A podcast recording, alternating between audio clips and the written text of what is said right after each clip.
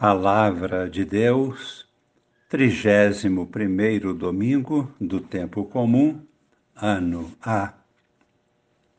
Amigos e irmãos, participantes do grupo Com Maria em Oração. Estamos sendo chamados hoje, pela Palavra de Deus, a uma vida de autenticidade e coerência, uma vida na luz.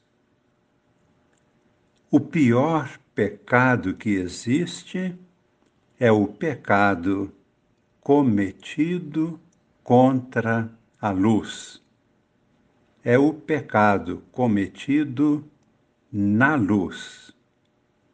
É agir contra a própria consciência. A grande batalha de Jesus foi travada entre ele e os fariseus, entre ele e os mestres da lei.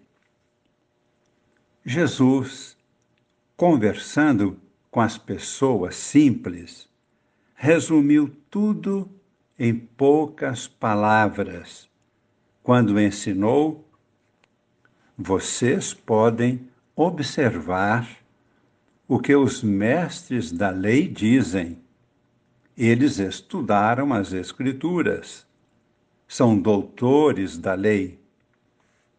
Quando falam da lei, estão falando corretamente. Mas não imitem o que eles andam fazendo. Não copiem a vida deles, porque suas atitudes são falsas.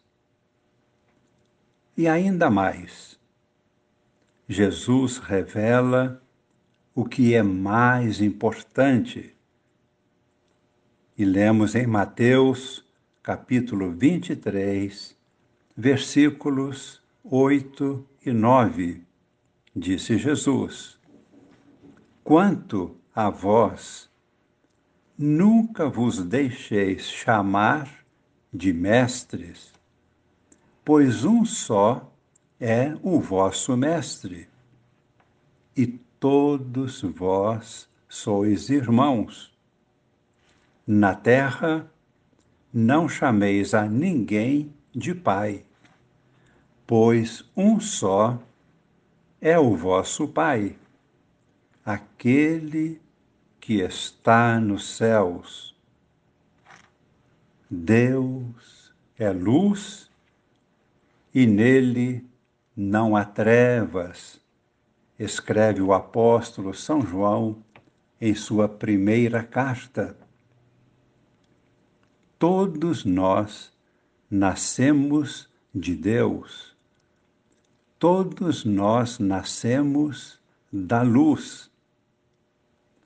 Todos nós somos irmãos. No Evangelho, Jesus continua. Vejamos o versículo 10. Disse Jesus: Não deixeis que vos chamem de guias, pois um só é o vosso guia, Cristo. Pelo contrário, o maior dentre vós deve ser aquele que vos serve. Quem se exaltar será humilhado e quem se humilhar será exaltado. Jesus veio até nós para nos servir. Ele veio para nos lavar os pés. Jesus veio para nos lavar de todo pecado pelo poder de seu sangue. e mais ainda, pelo poder do Espírito Santo, ele nos transmite sua própria vida. Cristo é o único Mestre e Senhor. Já no Antigo Testamento, a palavra de Deus, através do profeta Malaquias, fazia grave advertência aos sacerdotes daquela época. Em Malaquias, capítulo 2, versículos 8 e 9, lemos hoje na primeira leitura. Vós, porém, vos afastastes do caminho certo e fostes para muitos, na observância da lei, uma pedra de tropeço. Quebrastes o pacto de Levi, diz o Senhor dos Exércitos.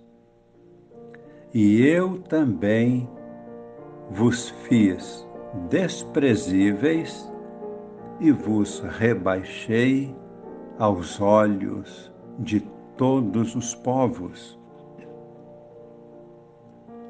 E lemos no versículo 10: Acaso não é um só o Pai de todos nós? Acaso não fomos criados por um único Deus? Então, por que cada um de nós é desonesto com seu irmão, violando o pacto de nossos pais? Este é um profundo questionamento feito por Deus. Passemos agora à segunda leitura, que é da segunda carta de São Paulo aos Tessalonicenses. E encontramos em São Paulo, mais uma vez, o testemunho vivo de um verdadeiro pastor de seu rebanho. Assim, ele escreve no capítulo 2, versículo 7: Irmãos, foi com muita ternura que nos apresentamos a vós como uma mãe que acalenta os seus filhinhos.